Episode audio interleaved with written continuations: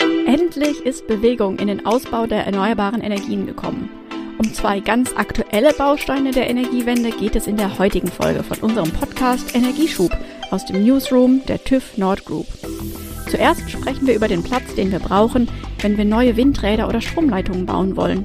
Wirtschaft, Infrastruktur, Wohnen, Naturschutz, das alles konkurriert um eine begrenzte Fläche.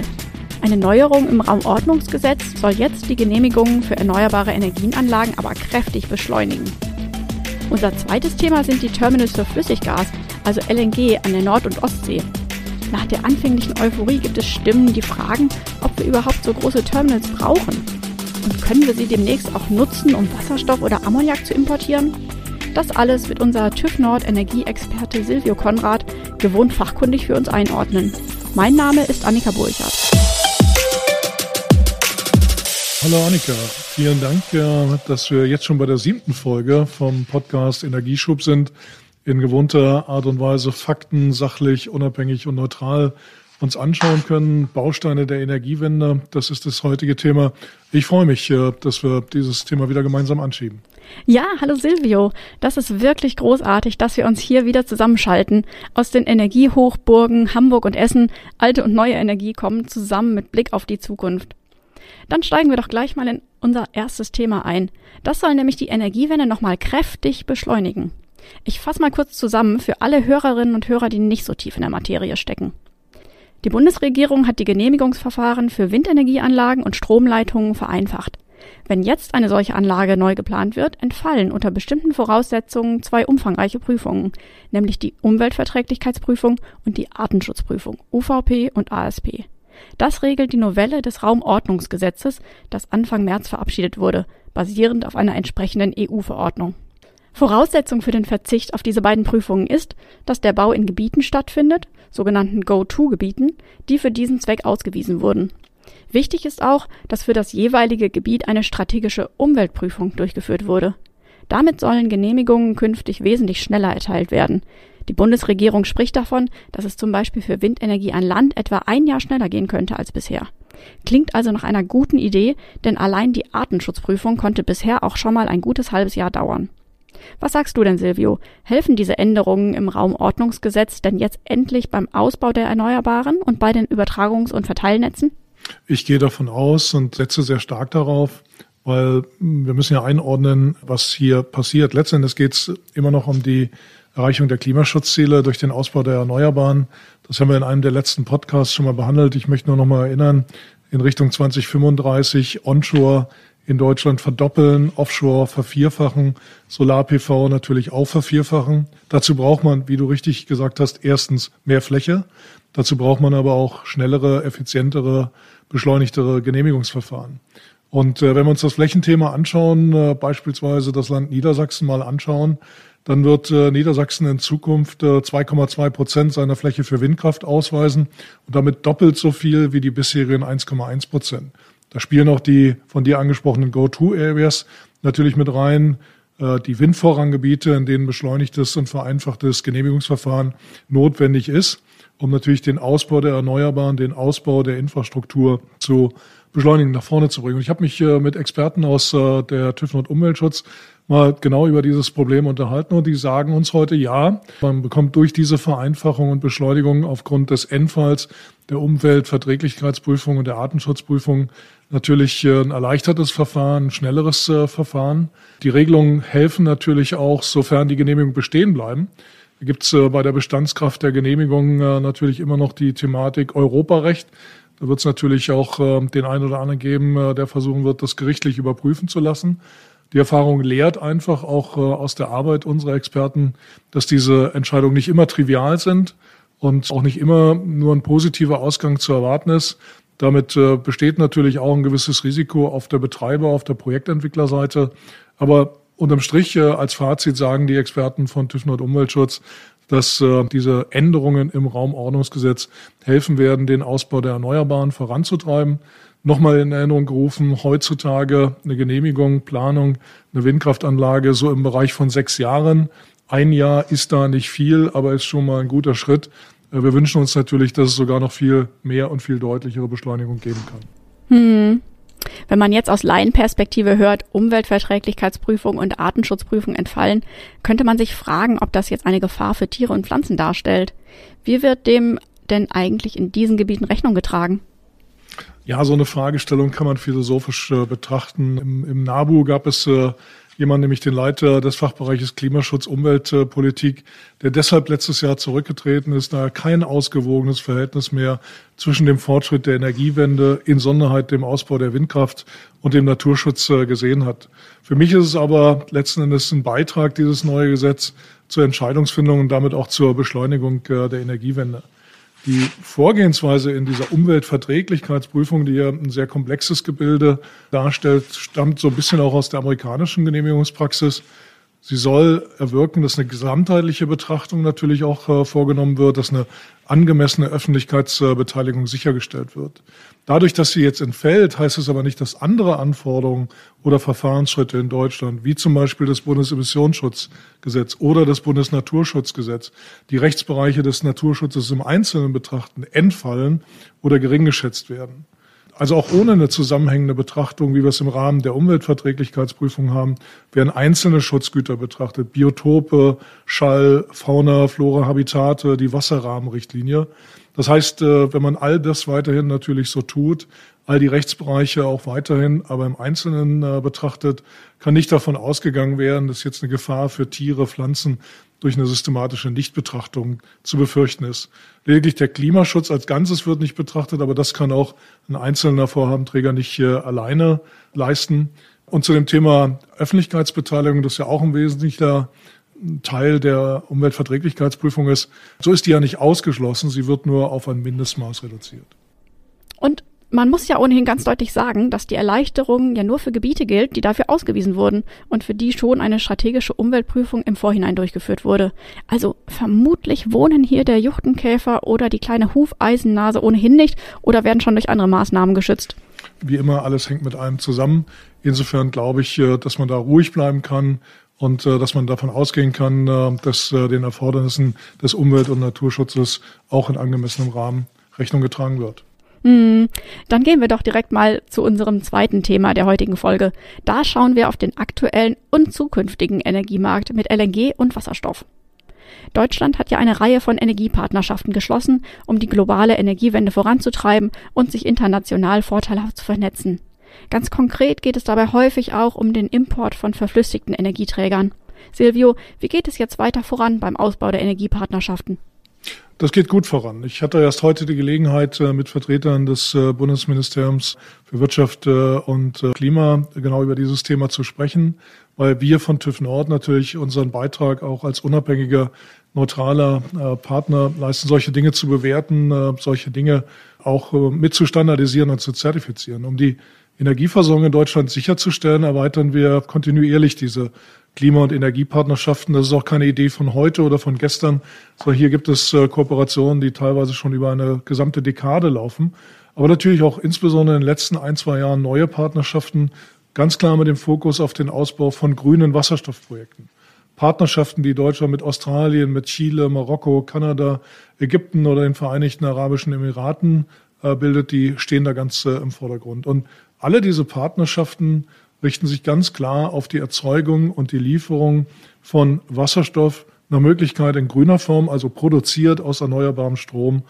Ich hatte die Gelegenheit, auch Mitte März äh, bei einem Stakeholder-Meeting äh, in Ägypten, in Kairo dabei zu sein und zu sehen, wie ganz konkret solche Dinge sich jetzt auch ausgestalten, wie sie von der Strategie über das Konzept auch konkret in die Umsetzung kommen.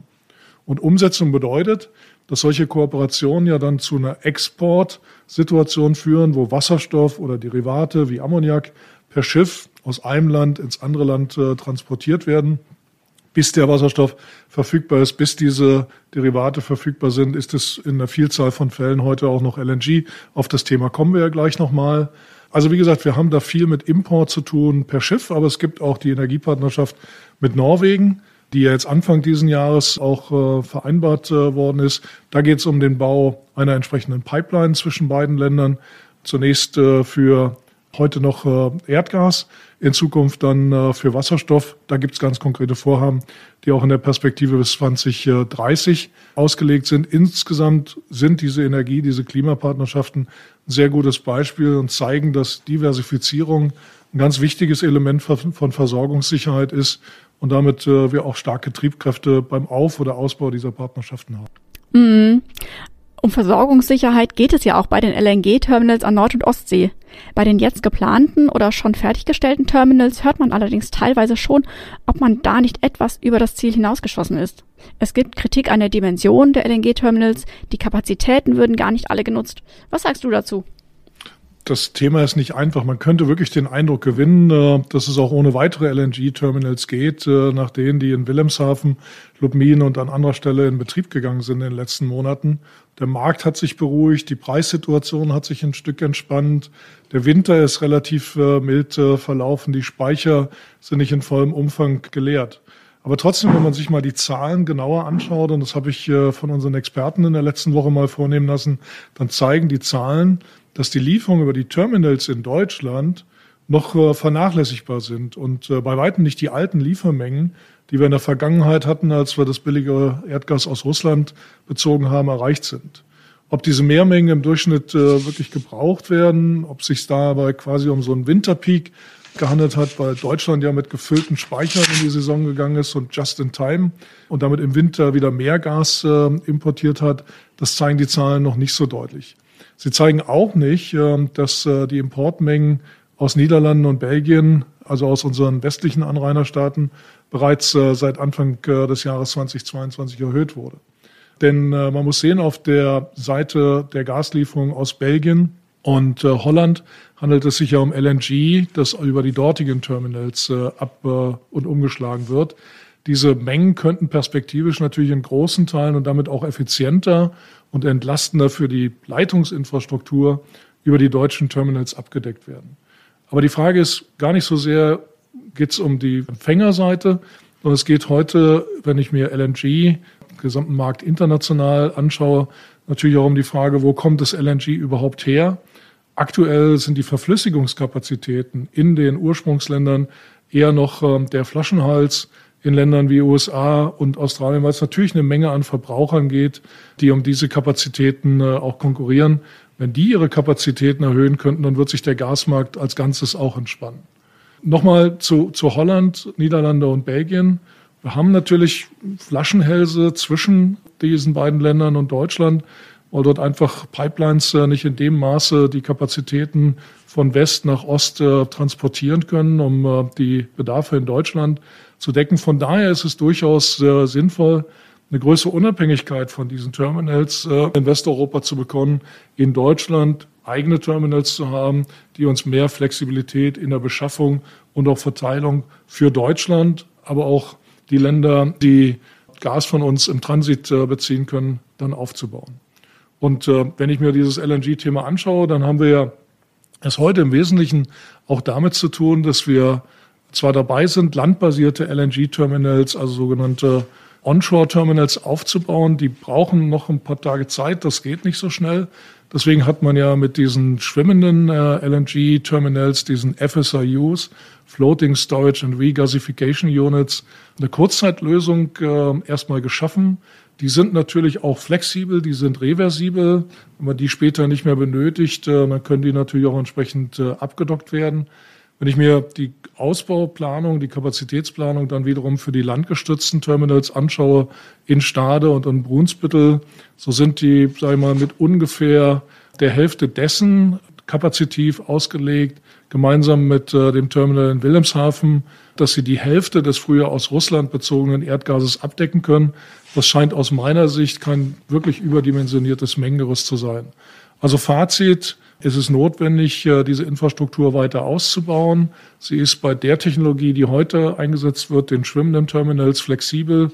In der langfristigen Kapazitätsplanung kann ich keine Überdimensionierung entdecken. Hm. Wenn wir in den zukünftigen Energiemarkt schauen, geht der Trend ja auch eher weg von Gas hin zu Wasserstoff. Wie geht es also weiter mit den LNG-Terminals? Können wir damit zukünftig auch Wasserstoff importieren? Ja, wir können nicht nur, sondern wir müssen es auch. Und das ist auch eine ganz klare Forderung der Bundesbehörden, insbesondere von äh, Habeck aus dem Bundeswirtschafts- und Klimaministerium, LNG als eine Brückentechnologie zu verstehen. Eine Brückentechnologie, die heute dafür sorgt, dass Versorgungssicherheit in Deutschland äh, gegeben ist, dass äh, da die aktuellen äh, im Aufbau und Ausbau befindlichen Terminals auch genutzt werden. Aber ganz klar mit der Forderung, dass sie nachgenutzt werden können, damit sie nicht sogenannte Stranded Assets äh, in fünf oder zehn Jahren sind. Und wir reden dabei natürlich wieder über die Onshore-Terminals, also die landbasierten Anlagen. Die Offshore-Terminals, die werden hier ja temporär genutzt. Es ist also wichtig, dass diese Infrastruktur, die Terminals, genauso wie die Leitungen, wie die Speicher von Beginn an mit dem Einsatz von Wasserstoff geplant werden, dass die entsprechenden Dimensionierungen, die entsprechenden Werkstoffe ähm, auch ausgelegt werden. Und da verstehen wir uns natürlich auch als Partner der Industrie mit unserer langjährigen Expertise. Und all dieses bezeichnet man als H2 Readiness. Thema, das die Kollegen äh, vom TÜV Nord Hydro Hub auch ganz klar in ihrem Fokus haben, wo sie entsprechende Beratungsleistungen äh, heute auch den Kunden schon anbieten. Wasserstoff, das dürfen wir nicht vergessen, ist in seinem gasförmigen Zustand aufgrund der geringen Energiedichte natürlich auch nicht unbedingt geeignet für einen Schifftransport. Deswegen denken wir auch mehr in sogenannten Derivaten, in verflüssigten Wasserstoff oder Wasserstoff, der gebunden ist äh, in Form von Ammoniak oder als äh, Methanol. Dabei wird insbesondere der Ammoniak für Anwendung auch hier in Norddeutschland eine zentrale Rolle spielen. Ammoniak ist von der Herstellung, der Lagerung und dem Handel heute schon großtechnisch äh, etabliert. Diese Prozesse sind äh, teilweise über 100 Jahre alt. Aber da kommen auch neue Aspekte mit äh, in die Nutzung, weil Ammoniak in Zukunft auch als Energierohstoff genutzt werden kann. Der kann verbrannt werden, der kann zurückverwandelt werden in Wasserstoff und Stickstoff über das sogenannte Ammoniak-Cracking. Das sind Themen, die im industriellen Maßstab etabliert werden können. Sollen also die LNG-Terminals weiter betrieben werden, dann muss immer ihre Zukunft, ihre Nutzung mit Wasserstoff oder entsprechenden Derivaten frühzeitig äh, betrachtet werden. Dann muss man eine infrastrukturelle Anbindung natürlich äh, auch mit äh, in Betracht ziehen. Wo kommt dann der Windstrom erneuerbar für diesen Ammoniakkrecker her? Wo liegt die Erdgas- oder Wasserstoffpipeline zum Verteilen des Wasserstoffs? Und wo sind die industriellen Hubs, die diesen Ammoniak, diesen Wasserstoff auch direkt für ihre Prozesse im Bereich der Energieerzeugung oder äh, Produktion direkt nutzen können? Was das Terminal selbst betrifft, so eine Konstruktion eines LNG-Terminals oder Ammoniak-Terminals, das ist bekannt. Da gibt es Ingenieure, die können das sehr gut. Beides zusammenzubringen und auf einen Transformationspfad ähm, zu bringen, das ist die Herausforderung, die natürlich die Ingenieure, die Betreiber, die Entwicklung solcher Terminals dann auch haben. Wir gehen zusammengefasst davon aus, dass langfristig der Betrieb von LNG-Terminals, so wie sie in den nächsten Jahren ausgelegt werden, in Richtung 2035, 2040 dann auch mit Wasserstoff und Derivaten wie Ammoniak äh, möglich sein wird. Sie müssen also heute schon Ammoniak, Wasserstoff-ready ausgelegt werden. Das ist die wichtige Anforderung. Ja, genau. In der Bewertung, dass die Werkstoffe dafür passend sind, dass die ganze Infrastruktur dafür passend ist, da sind ja auch viele unserer Kolleginnen und Kollegen vom Hydro Hub schon aktiv. Ich erinnere mich, dass ich darüber letzte Woche noch auf der Hannover Messe mit einigen gesprochen habe. Aber nochmal kurz zurück zu den Energiepartnerschaften. Sind wir denn mit den aktuellen Kooperationen jetzt mit Blick in die Zukunft schon ausreichend aufgestellt? Ja, ein bisschen mehr geht immer. Deutschland ist ein äh, Energieimportland äh, in der Vergangenheit gewesen. 70, 75 Prozent äh, der, der Energierohstoffe, die haben wir importiert. Das wird auch in Zukunft äh, nicht äh, sich komplett umkehren. Deswegen ist es wichtig, gerade unter dem Aspekt der Versorgungssicherheit in Bezug auf diese möglichen Export- oder Importländer eine breite Diversifikation zu haben, damit wir auch unabhängig sind von geopolitischen Entwicklungen, damit wir uns aus einer Abhängigkeit nicht in neue Abhängigkeiten bringen, dass wir letzten Endes auch dieses Thema Technologie offen angehen, äh, dass wir Technologien nicht ausschließen und Wege äh, zu versperren, aber auch nicht Technologien einfach nur bevorzugen, um sogenannte Lock-in-Effekte zu vermeiden. Man muss da frühzeitig und rechtzeitig solche Dinge äh, im Grunde genommen angehen um auch die zukünftige Versorgung von Deutschland mit alternativen ähm, Energieträgern sicherzustellen. Die bisherigen Partnerschaften dann tatsächlich dafür ausreichen, das kann man abschließend noch nicht beurteilen. Ich meine, wir sind in einer Situation, wo die Märkte sich in eineinhalb Jahren umgewandelt, umgebrochen haben. Die Entwicklungen im globalen Markt sind da auch in der frühen Phase. Wir werden aber darauf angewiesen sein. Deswegen ist der kontinuierliche Ausbau dieser Partnerschaften und die Entwicklung, wie es insbesondere vom äh, Bundeswirtschaftsministerium vorangetrieben wird, auch in Abstimmung mit den äh, anderen Ministerien, Bildungs- und Forschungsministerium, Bildungsumweltministerium so wichtig, dass es hier auch konzertierte Aktionen gibt, dass Förderinstrumente auch gebündelt und äh, gemeinsam ausgestaltet äh, und genutzt werden. Und ein entscheidender Punkt ist, dass wir dabei auch nicht nur mit den Exportländern darüber reden, dass wir jetzt so und so viele zukünftige Abnahmemengen von, von Wasserstoff haben wollen. Das war aber nur sagen, wir kaufen mal schön euren hoffentlich äh, billigen grünen Wasserstoff oder die ähm, Derivate, sondern dass es wirklich Kooperationen sind, dass man gemeinsam Infrastruktur entwickelt auf der Erzeugerseite, in dem Transportbereich, auf der Abnehmerseite, dass es hier auch äh, einen Austausch von Know-how und Technologien gibt, was ja für Deutschland, äh, den, den deutschen Markt, die deutsche Wirtschaft und insbesondere die Technologieunternehmen auch wichtig ist, um sich im internationalen Wasserstoffmarkt künftig weiter zu etablieren. Das stellen wir ja auch bei uns im Konzern fest, dass wir in der Zusammenarbeit zwischen Deutschland, China, Ägypten, Brasilien für verschiedene Technologien ganz viel voranbringen können. Wenn wir uns vernetzen, wenn wir unsere Kompetenzen zusammenbringen, die lokalen Märkte kennen, die Technologien kennen und dort weiter zusammenarbeiten. Das lässt sich ja auf viele Bereiche ausweiten. Absolut richtig. Und das haben wir in der Vergangenheit äh, in vielen traditionellen TÜV-Bereichen gemacht. Äh, ich erinnere an die gute Kooperation, insbesondere mit unseren chinesischen Kollegen, auch im Bereich der Bahntechnik. Wir gehen seit zwei bis drei Jahren neue Wege, auch im Bereich äh, des Ausbaus der erneuerbaren Energien. Wir hatten jetzt über fast zwei Jahre einen Mitarbeiter aus unserem Bereich Windtechnologie, der den Aufbau eines äh, entsprechenden Hubs äh, in China mit vorangetrieben hat. Und genauso wird es auch im Bereich äh, der erneuerbaren Energien und der grünen Moleküle und Gase in Zukunft weitergehen. Ohne Kooperation wird da nichts funktionieren. Ja, da wird sich also noch jede Menge tun. Und wir sind ganz vorne mit dabei. Das ist großartig, denn so können wir hier in unserem Podcast weiter die Entwicklung analysieren und diskutieren. Vielen Dank, Silvio, und bis zum nächsten Mal. Vielen Dank, bis zum nächsten Mal. Und äh, wir hoffen, dass wir wieder gut informieren konnten, sachlich, unabhängig, neutral und wünschen Ihnen äh, viel Spaß äh, bei der Vertiefung der gewonnenen Erkenntnisse.